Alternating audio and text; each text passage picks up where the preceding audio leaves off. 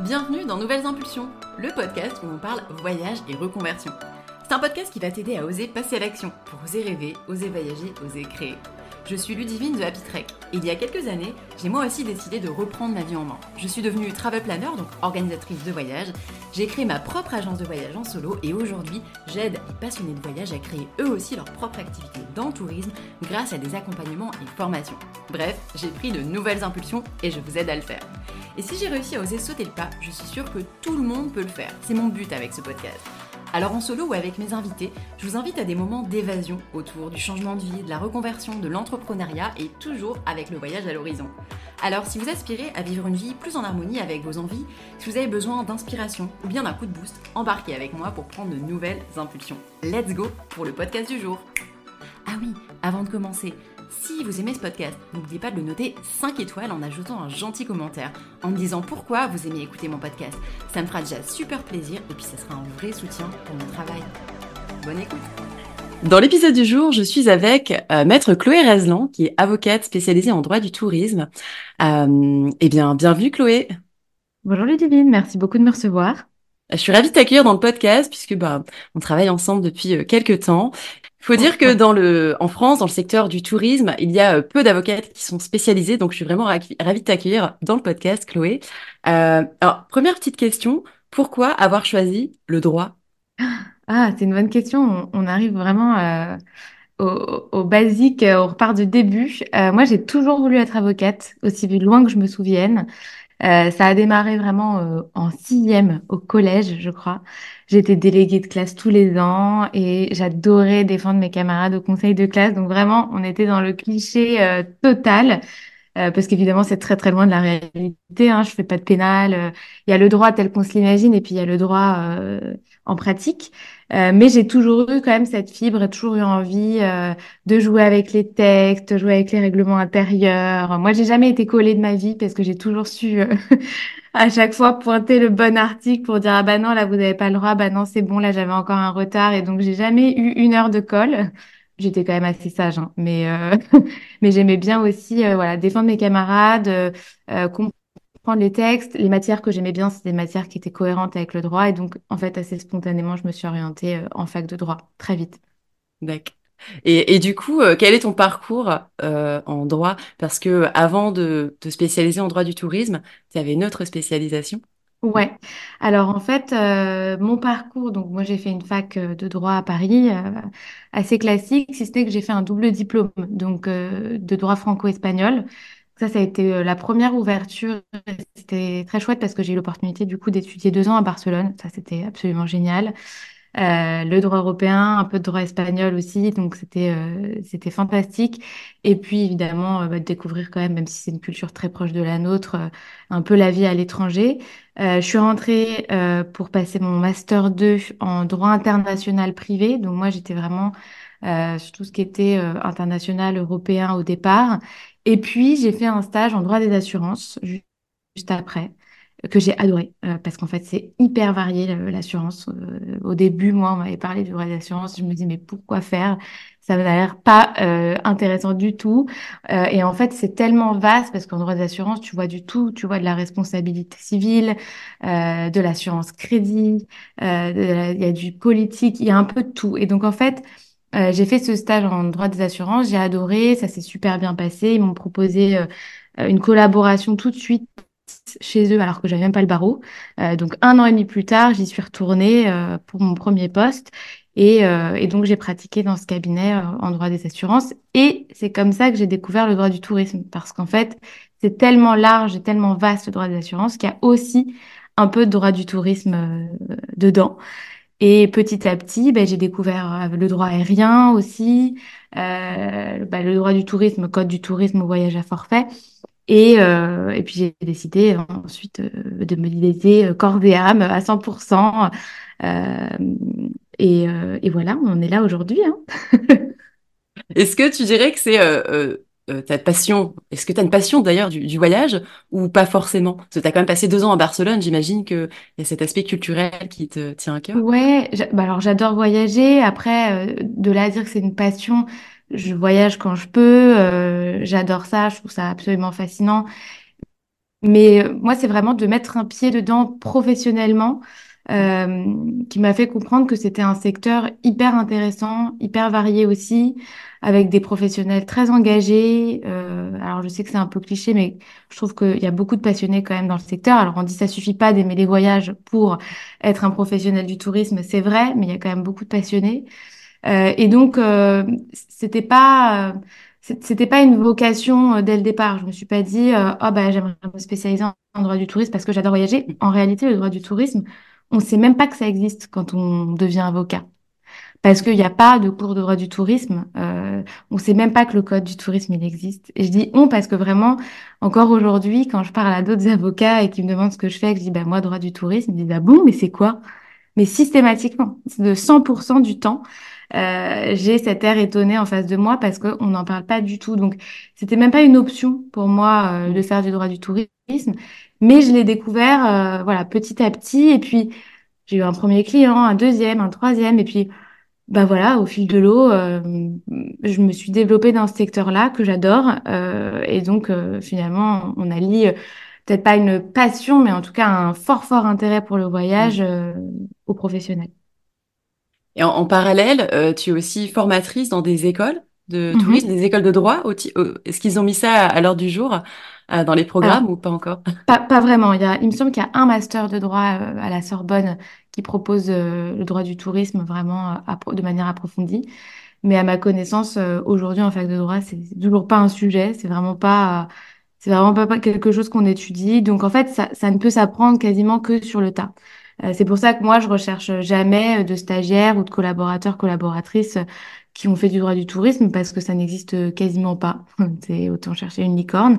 Et donc, et donc, en fait, il faut, je pense, pour être bon en droit du tourisme, être bon dans plein d'autres domaines, en fait, parce que c'est un domaine tellement varié qu'il faut être bon en droit civil, en droit de la consommation, en droit des plateformes, parce que c'est de plus en plus digital et, et numérique.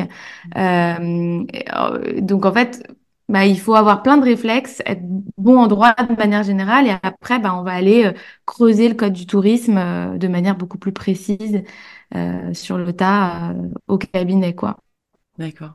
Et justement, est-ce qu'il y a des demandes clients qui sont récurrentes, peut-être de la part de personnes qui exercent pas encore dans le secteur du tourisme?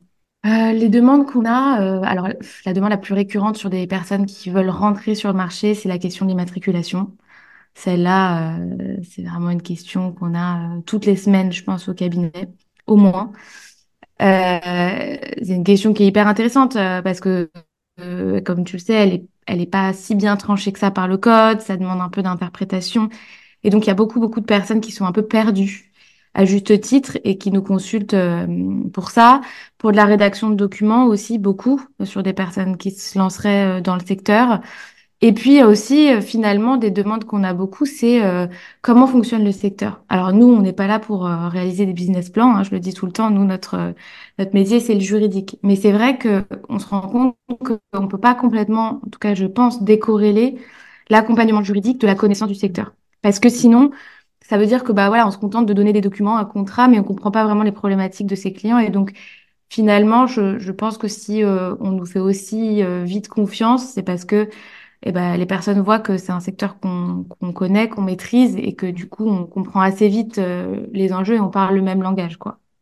Ouais, c'est essentiel. Euh, et, justement, est-ce que tu participes à des événements?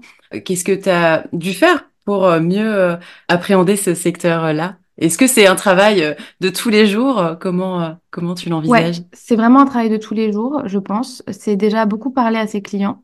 C'est-à-dire que euh, j'ai beaucoup de clients qu'on suit depuis maintenant euh, plusieurs années. Et donc, on a cette confiance aussi qui fait que je peux leur poser pas mal de questions. On, sort euh, un petit peu de nos échanges juridiques purs. L'idée, c'est de comprendre vraiment bah, à quelles problématiques ils sont confrontés, comment ça se passe dans la vie quotidienne, aller les voir. Donc ça, c'est quelque chose que je fais. C'est participer à des événements. Donc, moi, on peut me voir sur des salons, à des conférences. Pas forcément pour intervenir. Parfois, j'interviens, on me demande d'intervenir sur un sujet de droit, mais aussi pour comprendre comment évolue le secteur, euh, quelles sont les problématiques euh, dans un an, dans cinq ans, et comment ça va impacter le droit. Parce qu'en fait, euh, bah, par exemple, on parle beaucoup de l'intelligence artificielle, mmh. l'utilisation de ChatGPT. Euh, bon, voilà, c'est des sujets qui reviennent tout le temps. Moi, j'ai besoin de comprendre comment les professionnels du tourisme vont utiliser cette intelligence artificielle, comment ils la reçoivent pour comprendre quels sont les enjeux juridiques qui vont se poser. Alors, je suis pas voyante, c'est-à-dire que la réglementation, elle est en train d'évoluer déjà, même de se construire sur ces sujets, parce que le droit, faut comprendre qu'il vient toujours après.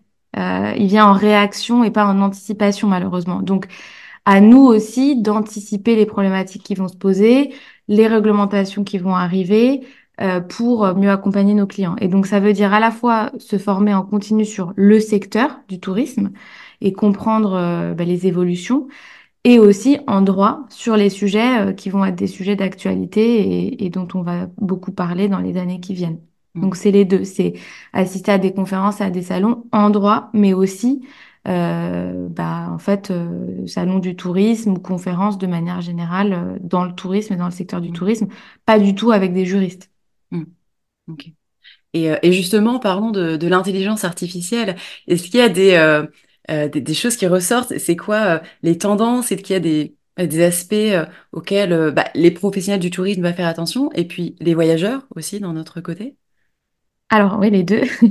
Tout le monde doit faire at- attention à l'intelligence artificielle. Alors, moi, je trouve qu'aujourd'hui, le secteur du tourisme est quand même assez frileux. On peut pas dire que j'ai Beaucoup de demandes euh, aujourd'hui de professionnels du tourisme qui me diraient bah ça y est, on passe 100% intelligence artificielle, notre service client euh, c'est euh, une IA qui s'en charge, etc. Non, ça c'est encore timide.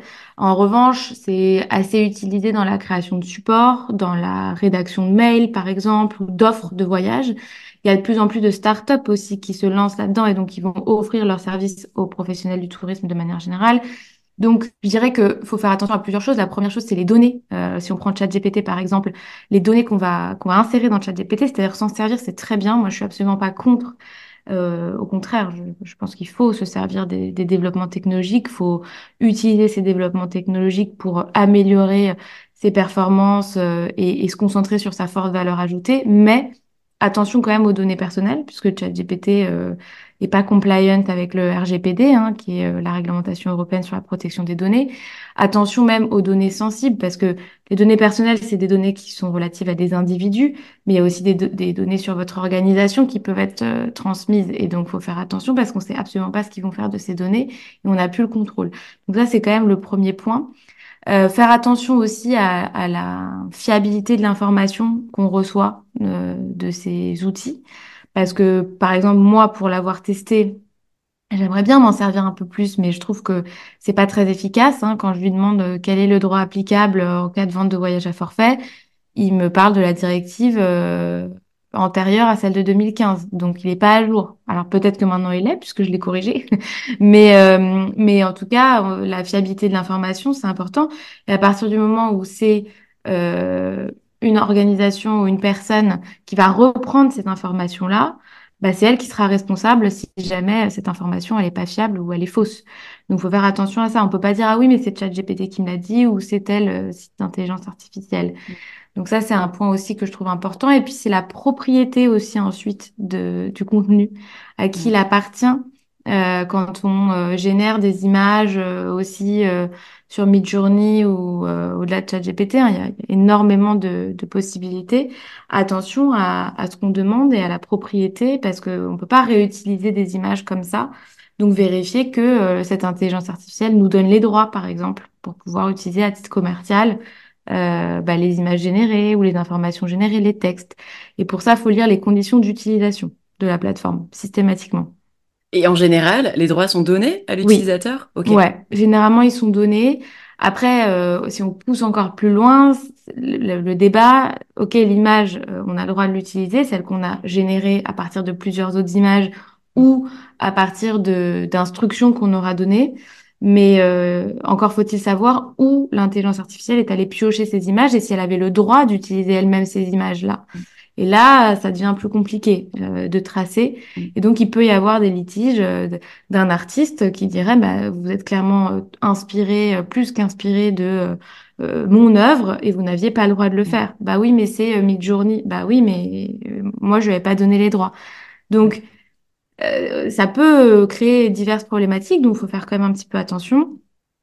Après, en pratique, pour l'instant, moi, j'ai pas eu de contentieux sur ce sujet-là, mais il faut rester vigilant tout en intégrant effectivement de plus en plus euh, cette intelligence artificielle qui est, qui est inévitablement euh, le futur euh, du secteur du tourisme comme de tous les autres secteurs. hein. Le secteur du droit, c'est pareil. Mm.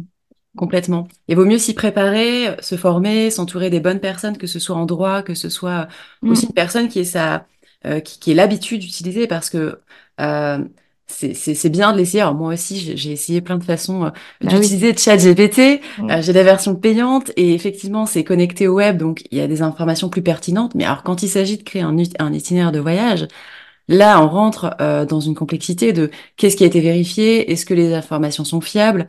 Mm. Pour l'instant, effectivement, ça peut être un, un support euh, intéressant, mais euh, pas fiable à 100%. Et, et c'est ce qui fait aussi euh, la pertinence de continuer à, à travailler avec des professionnels dans le tourisme. Complètement. Et Euh, d'ailleurs, la question de la réglementation de ces IA dans le voyage, parce qu'il y en a un certain nombre. Moi, j'avais fait une petite étude pour une conférence justement sur de la prospective. Et c'était assez intéressant parce qu'on avait fait un séjour de quatre jours. euh, et, euh, et donc, j'avais testé, ben voilà, euh, quatre jours dans telle destination, euh, euh, un groupe de tant de personnes, qu'est-ce que vous proposez? Et je dirais qu'à peu près 60-70% de ce qu'on avait fait avait été proposé par l'intelligence artificielle y compris même les restos. Donc en fait, euh, c'était assez, euh, assez bluffant. Alors après, c'était pas du tout précis et euh, et et il y avait quand même beaucoup de choses qui n'allaient pas et, clairement, l'intelligence artificielle ne réserve pas et, on n'est pas sûr que tout soit à jour, etc. Mais c'était quand même pas si mal. mm, Sauf que cette intelligence artificielle, elle est pas immatriculée. mm, Alors aujourd'hui, elle fait pas de réservation, mais ça, va- ça va peut-être arriver. C'est-à-dire que euh, la question de la réglementation de ces outils-là, elle est hyper importante et je pense que c'est peut-être l'un des plus grands dangers euh, mm, pour la profession, qui n'en est pas forcément un si on, on arrive à le prendre à- assez vite euh, en considération et à plutôt l'utiliser plutôt que le- de, de se dire que euh, euh, c'est le danger ultime et euh, peut-être mm. le réglementer aussi. Voilà, mais, euh, mais c'est sûr que ça arrive. Complètement. C'est bien d'avoir euh, aussi cet état d'esprit, de voir euh, de l'opportunité dans les choses qu'on ne connaît pas, plutôt que de voir de la défiance. Et, euh, et c'est vrai que parfois dans le secteur du tourisme, ça manque un petit peu d'ouverture d'esprit. C'est dommage parce que le voyage, c'est justement l'objectif. Ouais, disons qu'il y a, y beaucoup de, il y a beaucoup de défiance. C'est sûr que je disais, Mm, hein, pour l'intelligence artificielle, c'est pas le secteur qui a adopté le plus vite euh, l'intelligence artificielle. C'est assez timide.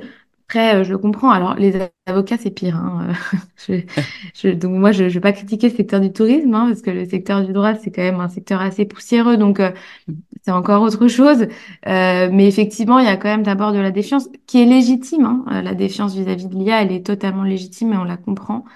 Maintenant, elle est là, quoi. Donc en fait, euh, c'est c'est comme tout, c'est comme Internet à l'époque. Euh, mm, Qu'est-ce qu'on fait? Est-ce que on rejette ou est-ce que euh, bah, justement on, on l'accepte et on l'utilise et on se dit que bah, au contraire c'est une opportunité. Donc c'est sûr que les réflexions elles doivent elles doivent s'enclencher dès maintenant. Il mm, n'y a pas de doute. Complètement. Euh, et euh, alors tout à l'heure, on, on a, on a parlé des, des euh, personnes qui sont pas encore acteurs du tourisme, des problématiques euh, euh, sur lesquelles elles te questionnent. Euh, et maintenant, justement, les, les personnes, est-ce qu'il y a des sujets qui ressortent sur des professionnels du tourisme déjà en activité? Est-ce qu'il y a des, euh, des grandes questions, des grands, voilà, des questions phares, autres euh, que l'IA peut-être? Sur les professionnels déjà en activité, bah alors eux, ils vont m'interroger euh, euh, essentiellement sur leur projet. Hein. Donc Mm, euh, finalement, ça va être beaucoup de la rédaction de contrat, euh, de l'étude de faisabilité, etc.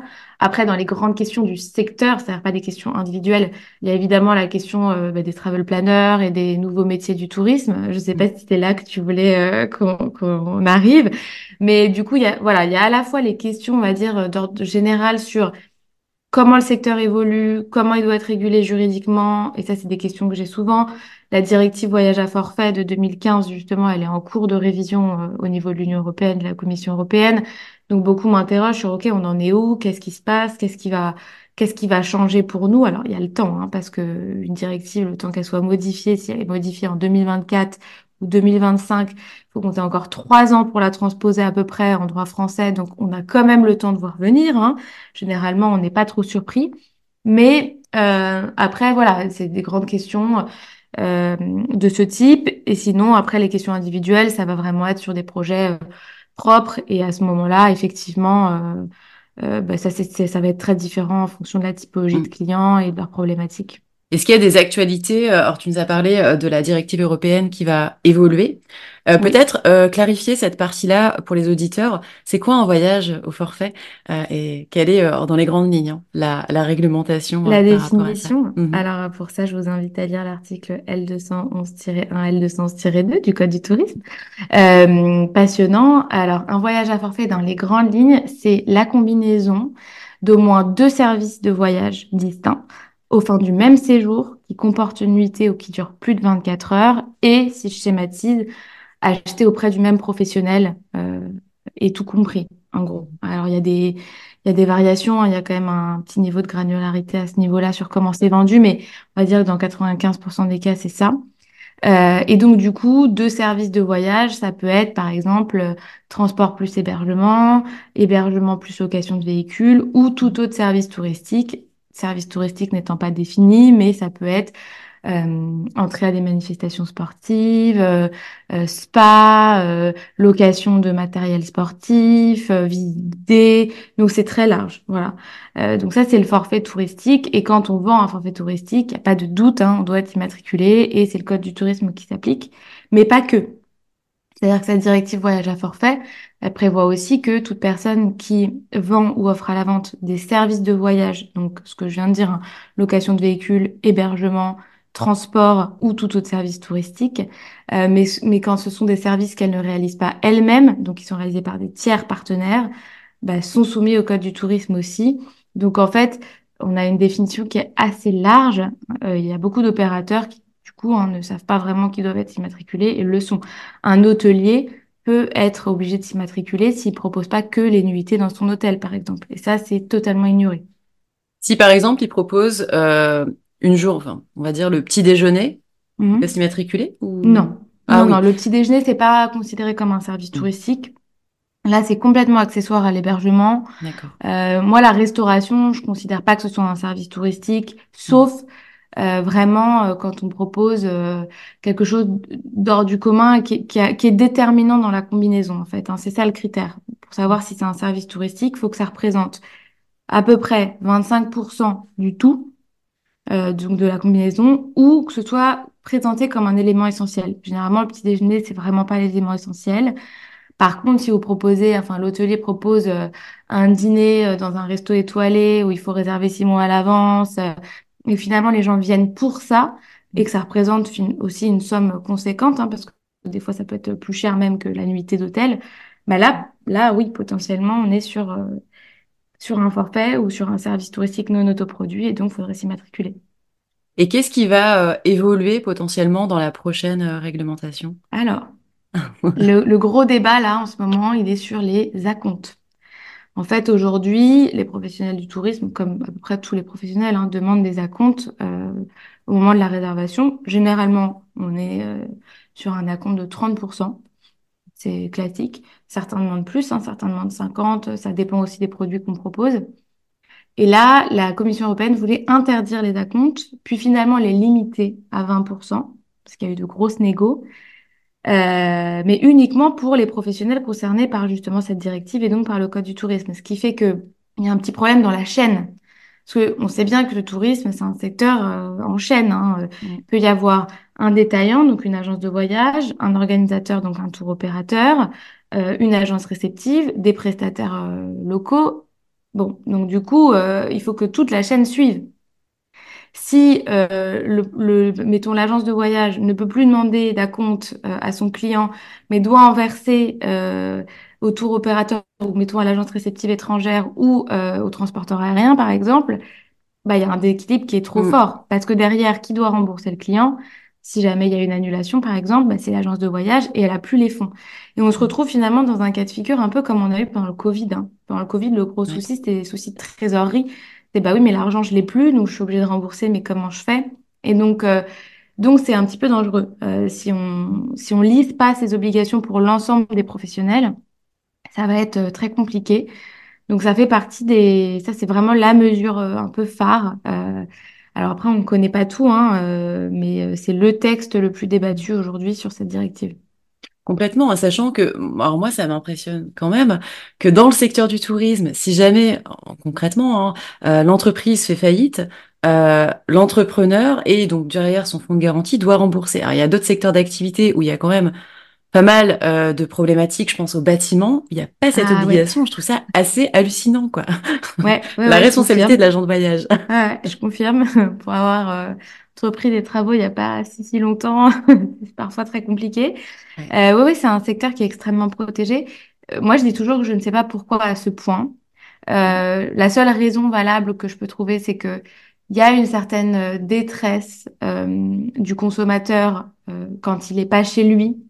C'est-à-dire qu'il connaît pas les codes, il n'a pas, pas forcément les usages euh, au niveau local, et donc donc peut être dans une situation de plus grande détresse si jamais il y a un rapatriement à organiser en urgence parce que euh, bah, son opérateur a fait faillite. Effectivement, euh, je comprends qu'il y ait une protection accrue. Mais c'est vrai que on se dit que le secteur du tourisme, il est presque autant réglementé que le secteur des assurances ou que le, secteur bancaire, quoi, euh, qui sont quand même des secteurs euh, euh, particulièrement tendus. Il y a des flux financiers très importants. Il y a des souscriptions de produits qu'on comprend pas. Acheter un voyage, c'est quand même pas aussi ni engageant ni compliqué que de souscrire un prêt immobilier sur 25 ans. Mm. Enfin, je veux dire, euh, voilà. Ouais. Donc c'est quand même, euh, c'est quand même surprenant euh, cette réglementation aussi stricte du secteur. Euh, moi, évidemment, je suis pour hein, qu'on protège les consommateurs. euh, j'ai j'ai aucun sujet là-dessus. Après, pour accompagner euh, les professionnels du tourisme au quotidien, je trouve que parfois c'est quand même disproportionné. Ouais, complètement. Et, euh, et à, à quoi euh, euh, sert justement euh, euh, tous ces, euh, tous ces éléments de protection pour le voyageur? Ben, il y a plusieurs utilités, hein. La première, c'est de se dire que si jamais il y a un incident ou une non-conformité, l'opérateur, même s'il n'est pas solvable, il y aura une indemnisation. Donc ça, c'est quand même euh, hyper important. Parce que tout revient systématiquement à la question de la solvabilité. C'est bien d'avoir euh, droit d'assigner euh, un professionnel. Mais si derrière, on a une décision qui condamne et qu'on ne peut pas faire exécuter parce qu'il n'y a pas de sous, il n'y a pas de sous. Donc, le fait d'avoir un assureur responsabilité civile professionnelle obligatoire pour les opérateurs du voyage, ça permet euh, aux voyageurs de dire que quoi qu'il arrive, quel que soit le, le type d'incident, en tout cas dans la plupart des cas, il y a un assureur et en droit français, il y a ce qu'on appelle l'action directe. C'est-à-dire que on n'a pas besoin même d'agir contre son opérateur, on peut directement agir contre l'assureur, on sait qu'il est solvable et c'est lui qui paiera. Donc ça, c'est quand même très confortable. Et puis la garantie financière, effectivement, pour euh, le remboursement en cas euh, euh, bah, de défaillance financière de son opérateur ou, le rapatriement, parce que c'est les deux. hein. Donc c'est quand même une garantie qui est extraordinaire. Enfin, et moi, ce que je trouve désolant, c'est que les voyageurs ne le savent pas. Mm. Et ça, pourtant, j'ai l'impression que c'est matraqué par, euh, par certains professionnels depuis des années. Euh, je, je, moi, j'ai déjà même euh, sorti des vidéos sur les matriculations. Je vois qu'elles sont carrément sur les sites internet de certains opérateurs pour expliquer à leurs clients pourquoi c'est important. Et pourtant, à grande échelle, les gens ne le savent pas. Ouais. Moi, à chaque fois que j'en parle dans mon entourage, c'est, c'est un peu pareil que quand je dis aux avocats, je fais du tourisme, ils disent qu'est-ce que c'est? Quand là, je dis moi à mes proches, euh, bah, faites attention, euh, si vous voulez vous protéger en passant par un opérateur immatriculé, euh, c'est une bonne solution. Personne ne connaît cette réglementation et tout le monde tombe des nues. Donc, il y a cette protection, mais en même temps, elle est méconnue, donc c'est vraiment très étrange. Ouais, c'est ça, il y a d'un côté l'obligation, euh, et puis de l'autre côté, ouais, effectivement, euh, en fait, si personne ne le sait, euh, bah, il n'y a pas des points de, de, de vérification à, à, à faire, donc euh, c'est bien en tout cas d'en parler. Oui, Euh, moi, pour avoir travaillé avec beaucoup de professionnels du, du bien-être et du sport, je sais que ce sont des, euh, des, des éléments qu'ils ne connaissent pas. et, et, et dommage parce que que ce soit pour leur activité ou pour leurs clients, c'est vrai que parfois Bah, ça peut porter En fait, euh, faut quand même avoir en tête qu'une une jambe cassée, euh, donc c'est pas dramatique, mais c'est quand même embêtant, euh, on peut vite transiger autour de 35-40 000 euros. Donc, quand son assureur ne couvre pas, parce qu'en fait, si vous exercez une activité euh, réglementée sans le savoir, il n'y a pas la bonne assurance, pour avoir travaillé côté assureur, ils ne se priveront pas de le relever et de dire, bah, du coup, on ne couvre pas tant pis. Et, et donc, du coup, c'est de la poche de l'entrepreneur, entrepreneuse euh, ou de la société concernée. Donc, ça peut vite être quand même un gros trou dans la trésor, euh, 35 000 euros ou 40 000 euros euh, de dommages et intérêts euh, en raison d'une jambe cassée. Donc, être bien assuré, c'est quand même dormir sur ses deux oreilles. Donc, je pense que c'est très important. Et je dis pas ça que parce que je viens du monde de l'assurance. Je pense vraiment que c'est super important. Et en ça, avoir une assurance obligatoire, même si elle est un peu coûteuse pour les professionnels du tourisme, c'est une bonne chose. Euh, ne pas en avoir, c'est effectivement s'exposer à bah, devoir euh, indemniser de sa poche et ça peut monter très vite. Le dommage corporel, ça monte très très vite. hein. Ouais. Merci pour cette euh, précision. Ça, c'est important de, de pouvoir, parce que parfois Ouais. c'est vrai que ces genres de dépenses peuvent faire un peu peur, mais une RCP, que ce soit n'importe quelle activité qu'on exerce, il y a des professions où c'est pas obligatoire, mais La clairement c'est euh, ouais et, euh, et c'est tellement utile que ce soit pour son activité, ses clients vis-à-vis d'un concurrent. Euh, et euh, merci de le, de le préciser. C'est bien aussi d'avoir ce côté euh, assurance parce que c'est Ouais. euh, en en discutant avec différents professionnels, euh, par exemple, un professeur de yoga qui va organiser une retraite me disait, bah, en fait, c'est bon, je suis assurée, euh, euh, donc mon assurance prendra en compte un problème qui arriverait à mon client euh, dans une retraite. Et non, en fait. En fait, Euh, non. Enfin, ça dépend, mais euh, toujours pareil, ça dépend dans quelles conditions la retraite est organisée, quels fonds étaient encaissés. Il y a toujours toujours du cas par cas, mais globalement, faut avoir en tête que si on vend un forfait touristique en disant c'est une retraite de yoga, mais en fait, ça a la qualification d'un forfait touristique, et donc on est dans l'activité réglementée et qu'on n'est pas dans les exceptions du code, bah, l'assureur, il va pas garantir, en fait. hein. Les assureurs, c'est pas des enfants de cœur non plus. À un moment donné, euh, si euh, ils estiment qu'il y a eu une fausse déclaration du risque, ou une mauvaise déclaration du risque, c'est-à-dire que bah, c'était l'organisation de voyage et en fait, euh, euh, ça n'a pas été déclaré, donc vous avez payé une cotisation moins chère parce que faut avoir en tête que la cotisation RCP des professionnels du tourisme, elle est quand même plus élevée euh, que celle d'un prof de yoga, par exemple. Et donc, du coup, lui va dire, bah non, en fait, je couvrirai pas. Donc, être assuré, oui, être bien assuré pour son activité, euh, mieux, ouais, quand complètement. même. Euh, petit, euh, petite question sur, parfois je vois qu'il y a des, des professionnels qui font payer d'un côté l'hébergement et puis d'un côté leurs prestations. Qu'est-ce qu'il en est de ça? Est-ce que c'est autorisé? Est-ce que, euh, en fait, il faut être immatriculé? Qu'est-ce qu'il en est? en réalité, euh, voilà, ce que nous dit le code, c'est qu'on doit être immatriculé quand euh, on vend ou offre à la vente des services de voyage qu'on ne réalise pas soi-même. Donc, toute la question, c'est est-ce que c'est quelque part de l'offre à la vente ou même de la prestation de voyage liée? Parce que le code du tourisme nous dit aussi que si, par exemple, on achète un service touristique chez moi, euh, donc admettons euh, un cours de yoga, que je recommande un hébergement et que dans les 24 heures, le client réserve cet hébergement, c'est de la prestation de voyage liée, je dois m'immatriculer. Donc c'est assez subtil. Encore une fois, ça dépend des cas. Il n'y a rien sur le fait, effectivement, de euh, réserver à part. Si c'est vraiment une réservation totalement à part, euh, bah, il n'y a pas trop de difficultés. En tout cas, ça résout le problème du forfait touristique, mais ça résout pas le problème de la prestation de voyage liée. Et puis, euh, euh, finalement, voilà, on comprend bien que c'est pour contourner. Maintenant, s'il y a un incident, est-ce que oui ou non l'assureur considérera que euh, c'était du voyage à forfait déguisé? Euh, peut-être. En fait, la notion d'offre à la vente, elle n'est pas définie par le code. Donc, on ne sait pas exactement ce que ça veut dire. Est-ce que le paiement se fait auprès, par exemple, de l'hébergement direct, mais la réservation se fait auprès du prof de yoga? Bah, à partir du moment où la réservation se fait auprès, auprès du prof de yoga, on considère que c'est de l'offre à la vente parce qu'il a réservé pour ses clients. Donc, bon, c'est quand même, euh, ça voudrait dire signer avec le, le prestataire hébergeur, avec euh, le traiteur, avec, euh, Mm, euh, je sais pas moi, le, le vigneron qui fait une dégustation de vin.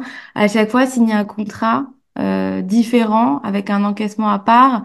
En pratique, ça se passe pas vraiment comme ça, quoi. En pratique, mm, peut-être que l'encaissement, il se fait direct, mais la réservation, elle est généralement centralisée. mm, Donc, bon, c'est souvent un peu limite.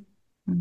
Bah, c'est limite, et puis même d'un point de vue financier, euh, Oui. souvent ils sont en micro-entreprise, donc ça veut dire qu'il y a 25, quasiment 25% de charges sur tout, alors que c'est du chiffre d'affaires encaissé euh, qui est reversé, donc Je trouve ça un petit peu dommage aussi, mais, euh, Ouais, ouais, mais ouais, c'est bien d'avoir cette, euh, cet échange-là parce que c'est vrai que ça reste flou, comme tu le dis. En fait, il n'y a rien qui est clairement défini. Non. C'est l'interprétation. Et l'interprétation, elle peut être en notre faveur ou en notre défaveur selon, selon le, le cas, quoi. C'est ça. En fait, on raisonne, euh, on dit qu'on raisonne en faisceau d'indices en Mm, droit. C'est-à-dire qu'on voilà, on prend euh, tous les éléments euh, à notre disposition pour voir si on bascule ou pas dans le régime juridique euh, opérateur de voyage. Et tout compte, comment les réservations sont faites, les recommandations, comment elles sont faites, euh, les encaissements, tout compte. On peut pas dire j'encaisse pas, donc c'est bon. Et on peut, mais en même temps, euh, c'est important d'avoir en tête que même si c'est flou, il y a quand même des règles générales qui sont que à partir du moment où on propose un tout, même si c'est lié, c'est-à-dire même si tout n'est pas réservé directement euh, chez vous, ça peut euh, entraîner une soumission au code du tourisme. Et ça aussi, la notion de prestation de voyage lié, elle est compliquée et elle est pas, elle est pas connue et, euh, et pas comprise. Hein. Euh, ça, c'est, c'est important de le dire aussi. On le voit sur euh, Booking, par exemple, quand tu réserves, euh, tu reçois un email euh, plus de 24 heures plus tard, je crois, certainement. sur réserver votre voiture ou euh, ils sont Ouais. malins. Bah oui, ils sont malins, évidemment. Mm. hein. Une, une des solutions, c'est ça, hein, c'est de dire, bah, j'envoie mon mail pour proposer des services complémentaires euh, 48 heures après et pas 24 heures. Un peu comme chez Ikea, quoi. Voilà, c'est c'est là Mm. où, où la réglementation, elle a quand même ses limites. C'est-à-dire que quel est l'esprit véritablement? Est-ce que, est-ce que 24 ou 48 heures, ça change quelque chose? Moi, je crois que non. Euh, en même temps euh, qu'un hôtelier, par exemple, euh, ou euh, un transporteur, euh, je sais pas, la SNCF, puisse proposer d'autres services euh, en partenariat, ça me choque pas non plus. C'est-à-dire que dans le cadre de l'hospitalité, finalement, qu'un hôtelier dise, bah voilà, vous avez réservé votre chambre chez nous, on vous propose euh, les visites guidées de Christelle et on vous propose euh, les dégustations de vin de Jean-Michel euh, et que derrière, les personnes réservent dans les 24 heures, pour moi, ça, aujourd'hui, ça fait partie des attentes des clients, ça, Mm. ce conseil-là, etc. Et donc, de se dire que du coup, on est soumis à une réglementation extrêmement stricte du fait de proposer ces conseils-là, alors même que pour moi, ça fait partie du cœur du métier, c'est compliqué. Donc, euh, donc bon, parfois, on ne sait plus trop quel est le sens de cette euh, réglementation. En tout cas, elle est ce qu'elle est, elle est là. Mm. Elle n'est pas toujours très claire, mais c'est important de se renseigner quand même un minimum, ouais. S'enseigner et puis ben, passer par euh, tes services, les conseils euh, d'une experte, ça permet d'éviter les problématiques. C'est sûr que c'est sûr que ça aide. Après, c'est vrai que tout le monde n'a pas toujours euh, le réflexe, euh, les moyens. Euh, c'est pour ça aussi que j'essaye d'intervenir quand même euh, un peu de manière gratuite euh, Mm. pour pour guider quand même un peu les les personnes et qu'il y ait quelques réflexes qui se mettent en place. On est beaucoup, il n'y a pas que, que nous, hein, d'avocats aussi à proposer des premières consultations gratuites. Alors évidemment, on va donner des conseils sommaires, mais ça peut quand même permettre de se faire une, une petite idée.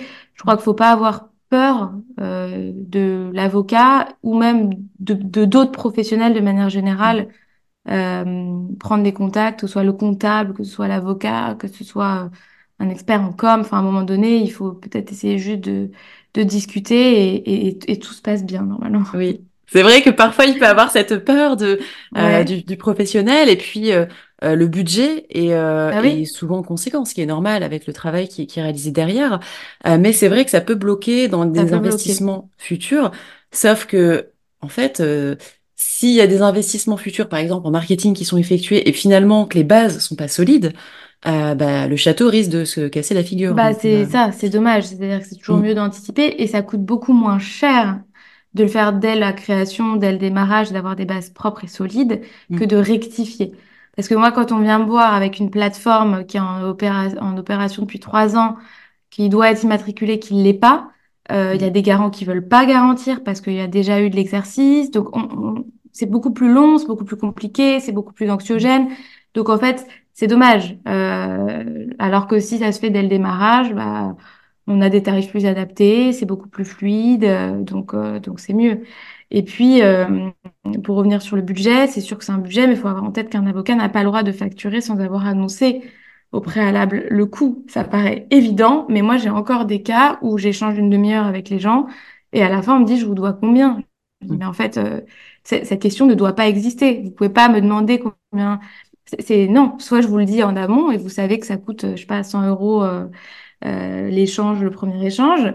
Soit c'est que c'est gratuit, mais il n'y a pas de facturation a posteriori. En tout cas, normalement, déontologiquement, je, voilà.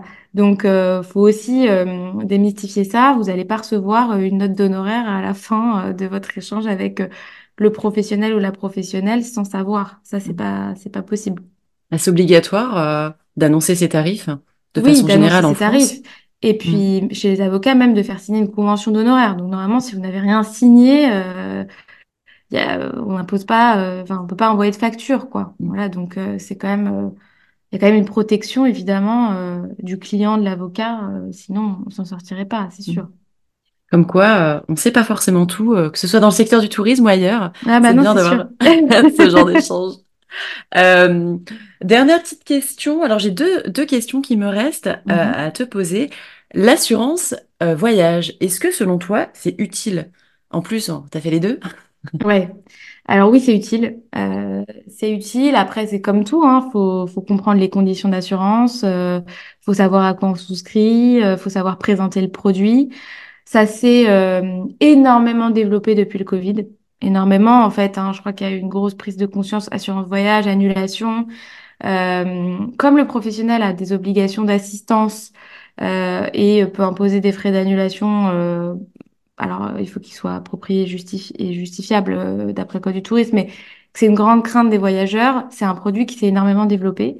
Et d'ailleurs, euh, on a tellement de questions là-dessus qu'avec une consoeur en droit des assurances, on va organiser un courtier, on va organiser un webinaire en mars sur le sujet, sur en fait comment ça marche, qu'est-ce que c'est euh, à quoi ça sert? Comment on le présente à ses clients? Est-ce qu'on a le droit de l'imposer ou pas à son client? Parce que c'est des questions qui reviennent tout le temps. Mais oui, on peut, enfin, ce qui est sûr, c'est que c'est utile et que c'est un produit qui, qui se développe beaucoup et qui, alors un petit peu moins là sur 2023 que 2022 ou 2021 de mémoire, mais les chiffres ont explosé parce que le Covid a, fait réaliser aux gens que c'était quand même important de partir euh, partir assuré, d'être couvert, et surtout aux professionnels du tourisme d'éviter de supporter cette charge-là, parce que ça fait partie de leurs obligations euh, euh, de, de, bah, de, de rapatrier quand il y a besoin, euh, de fournir une assistance sur place quand il y a besoin, et donc ça peut coûter cher. Mm. Et, et quand bien même on passe, euh, le voyageur passe par une agence de voyage, est-ce qu'il y a une utilité euh, à, à l'assurance donc individuelle euh, où en fait euh, tous les risques sont couverts par la- l'agence? Bah, disons que il y a toujours cette question de solvabilité malgré tout. Euh, c'est-à-dire que au moins on sait que l'agence, enfin on sait que l'assureur, euh, il pourra faire le nécessaire euh, et assez rapidement parce qu'ils sont organisés pour. Hein, euh, alors que l'agence de voyage, même si ça fait partie de ses obligations, parfois euh, sur une petite agence, c'est quand même beaucoup plus difficile euh, à mettre en place. Donc c'est quand même une sécurité supplémentaire. Euh, c'est surtout intéressant, je trouve, pour l'agence de voyage, moi. Mm. Pour le coup, euh, ouais, ça, ça évite d'aller rembourser euh, les problématiques. Parce que, c'est-à-dire que si, admettons, le client se blesse, euh, se casse la cheville en voyage, c'est la responsabilité de l'agence? Alors ça c'est la ouais ça c'est la responsabilité civile. Donc euh, la responsabilité civile c'est vraiment quand il y a un dommage euh, qui est, causé euh, au client, soit à cause d'un défaut de sécurité, c'est-à-dire qu'il s'est fait mal, soit un défaut de prestation, donc une non-conformité.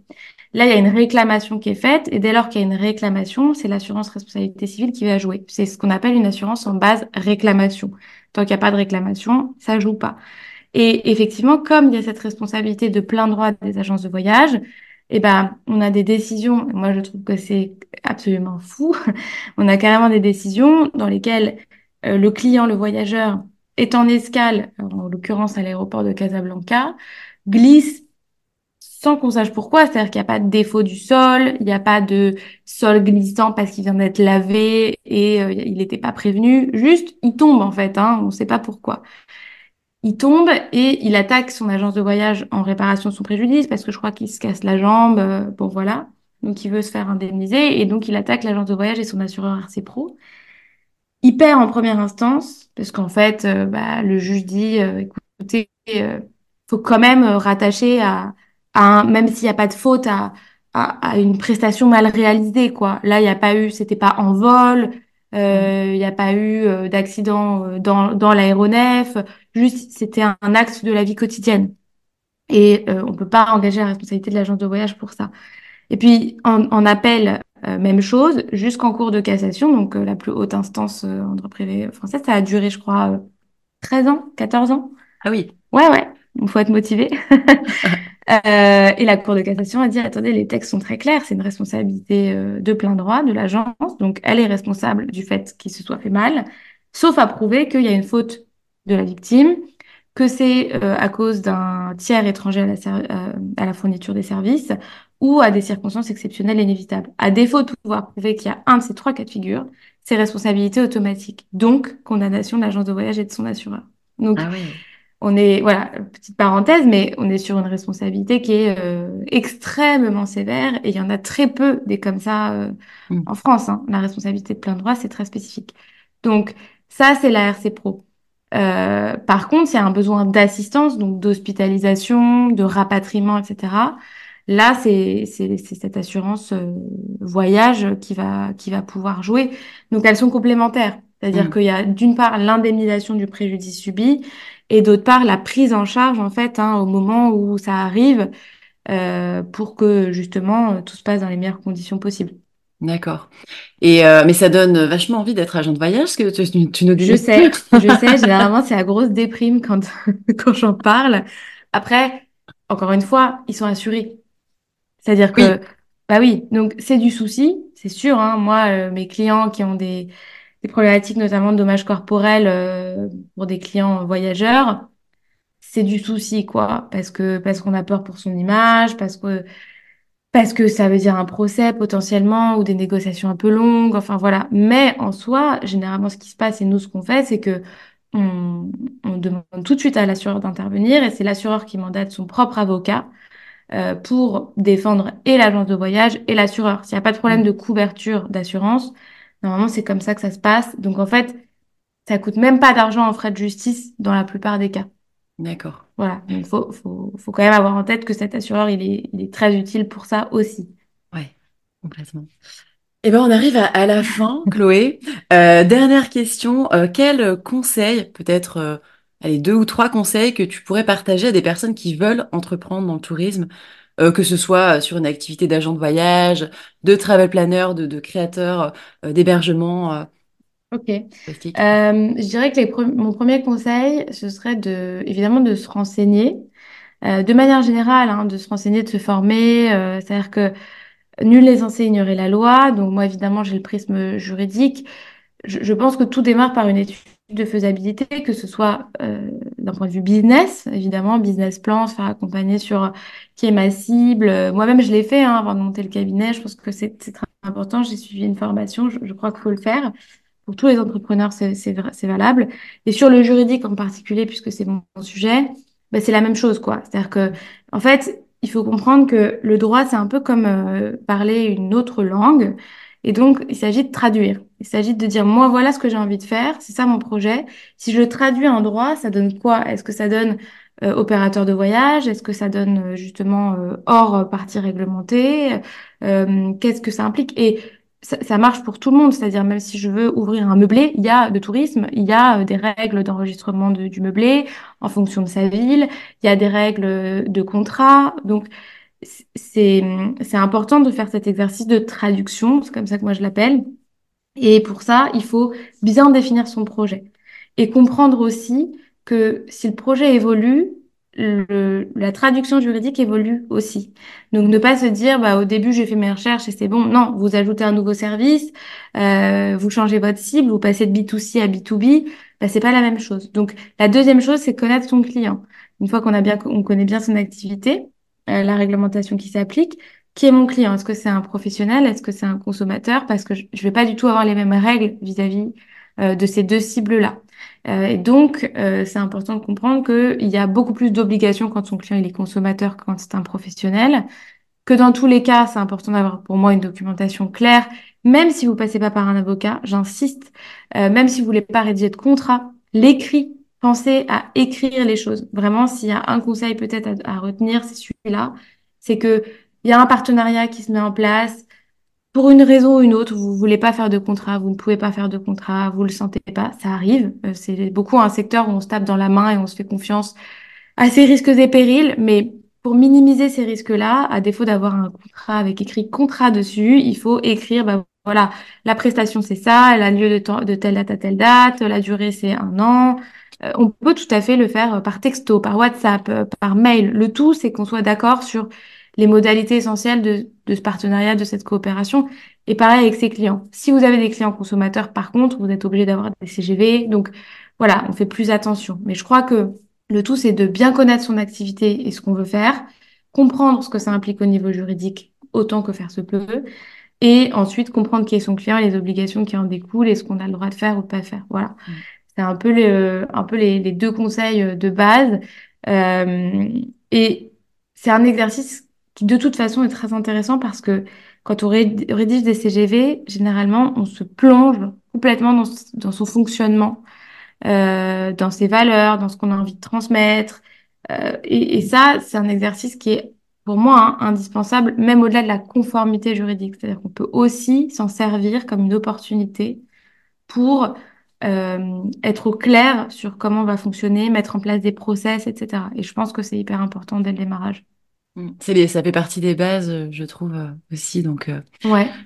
Merci Chloé pour euh, bah, pour cet échange, pour tes précieux conseils. Euh, et puis, c'est quoi la façon peut-être la plus simple d'entrer en contact avec toi? Alors, euh, il y en a plein. je suis assez présente sur LinkedIn, donc euh, il est mhm. possible de m'écrire sur LinkedIn. D'ailleurs, dans ma, dans, dans, sur ma page profil, il y a un lien pour prendre rendez-vous directement euh, sur mon Calendly. Hein, donc, comme ça, c'est aussi simple. On a un formulaire de contact sur le site. donc, voilà, tout, tout est possible. Vraiment, l'accès n'est pas trop difficile. Donc, allez-y, si besoin de conseils juridiques, Chloé euh, se fera un plaisir de, de voilà, vous aider. Merci Chloé, et puis bah, à bientôt. Merci à toi, c'était un plaisir. J'espère que cet épisode vous a plu. Si c'est le cas, hop, allez ajouter un 5 étoiles et un commentaire. Et si vous pensez qu'il peut aider d'autres personnes, partagez-le autour de vous aux personnes qui ont elles aussi besoin d'inspiration et qui aiment voyager. Vous voulez travailler dans le tourisme pour faire de votre passion un vrai métier pour avoir enfin un job qui a du sens pour vous, pour voyager plus souvent, rendez-vous sur happytrek.fr pour découvrir mes offres de formation spécialement conçues pour les entrepreneurs et futurs entrepreneurs du tourisme. mon organisme est certifié Calliope depuis juillet 2023. À bientôt!